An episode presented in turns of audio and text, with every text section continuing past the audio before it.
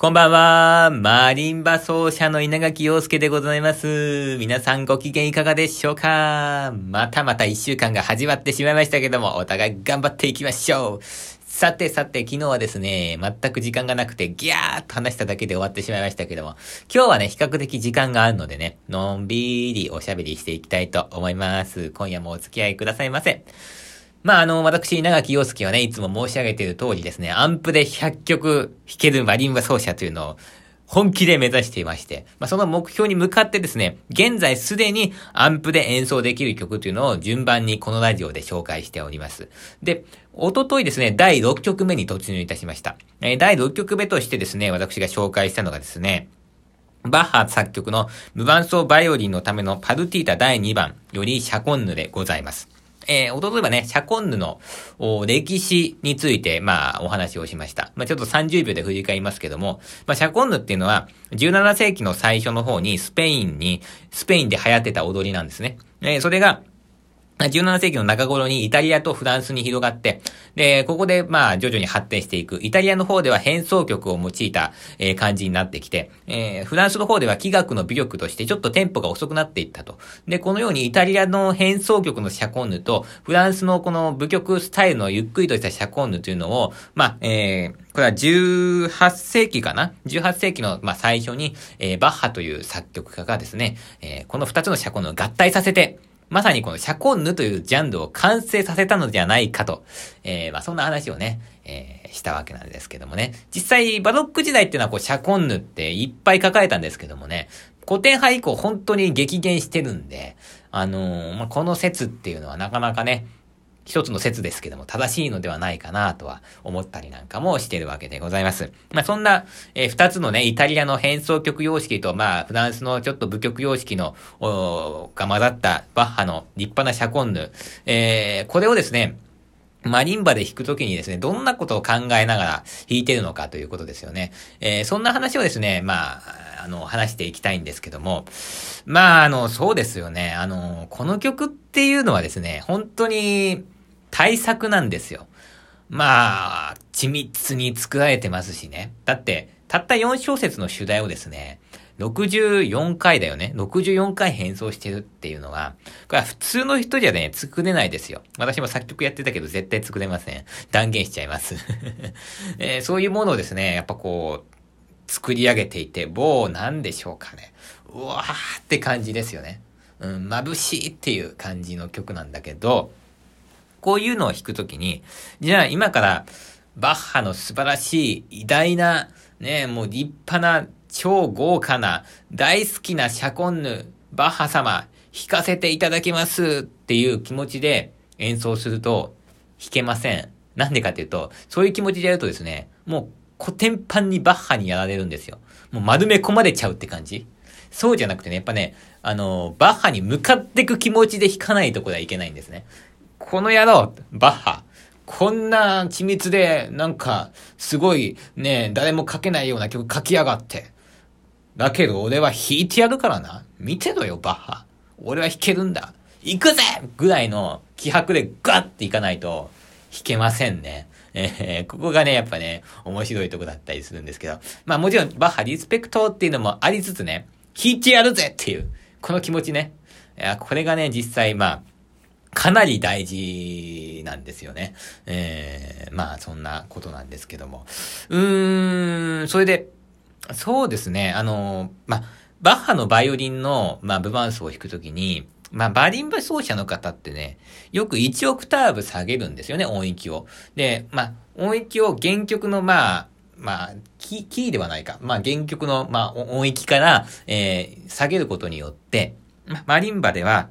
うん、よりこう、まあ、響きが豊かになるんですね。まあ、バイオリンではその、そこの音域っていうのは音が出せないんですけども。で、まあ、それはね、私もよく、まあ、なんだろうかな、理解はしておりましてですね。まあ、シャコンの弾くときも、実際にこう、1オクターブ下げてんだけど、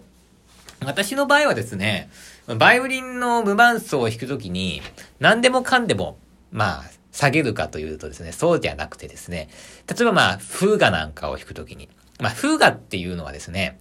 あれはあの、響きを聞かせるっていう、まあ、最終的には響きを聞かせることになるのかもしれないんですけども、よりはですね、あの、大砲なんで、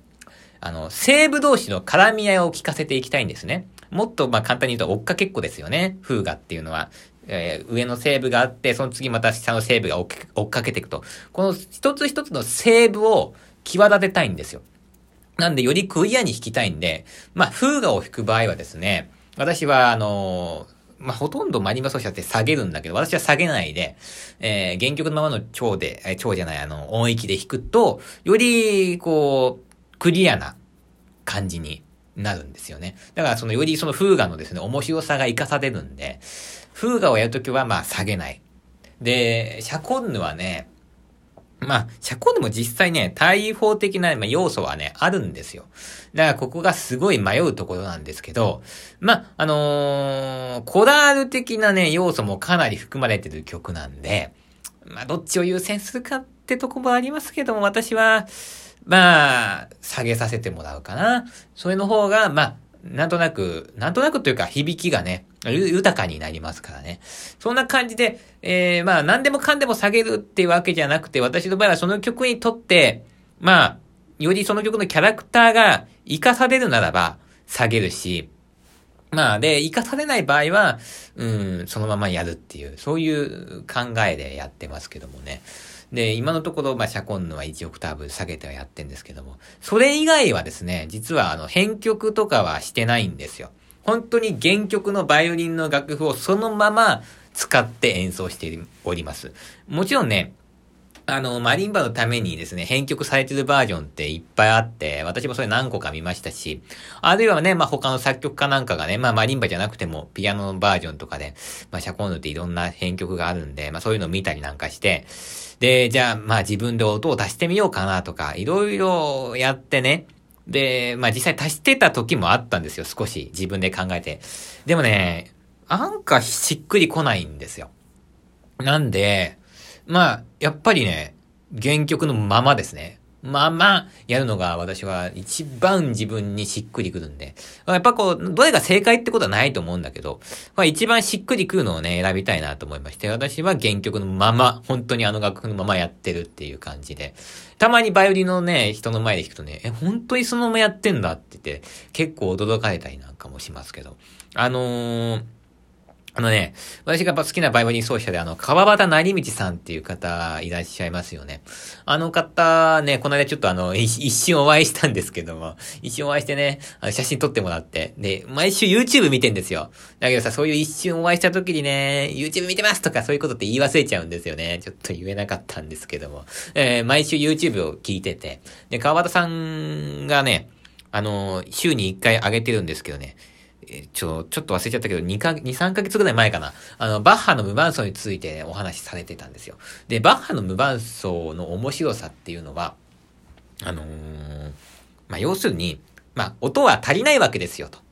まあ、バイオリンだって4つしか音が出せないわけじゃないですか。で、マリバも基本的にま4つですよね。で、どうしても、本当は足りない音というのが出てくると。本当は出したいんだけども、入れられない音というのが出てくると。なんだけども、それが面白いとこであって、だから、えー、かけてる音をお客さんが補いながら聞くっていう。そのことによって、あのー、お客さん自身、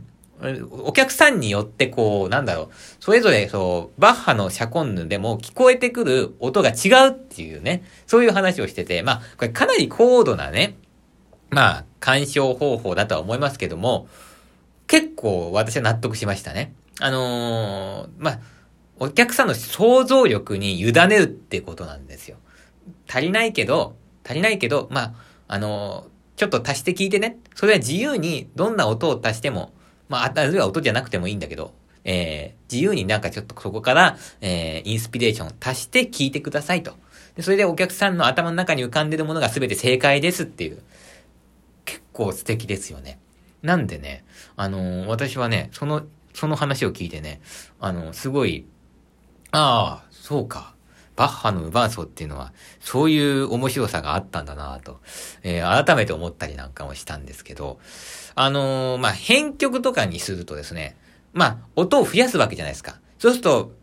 一種の完成バージョンになっちゃうんですよね。誰々が完成させたもの、まあ、稲垣陽介が完成させたものとなると、お客さんの想像力を奪うわけですよ。で、もちろん別に編曲否定してるわけじゃないんですよ。そういうやり方ね、あ、これはこういうシャコンヌにしてみましたぜみたいな。そういうやり方もありだと思うんだけど、私はどちらかと言ったら、なんか、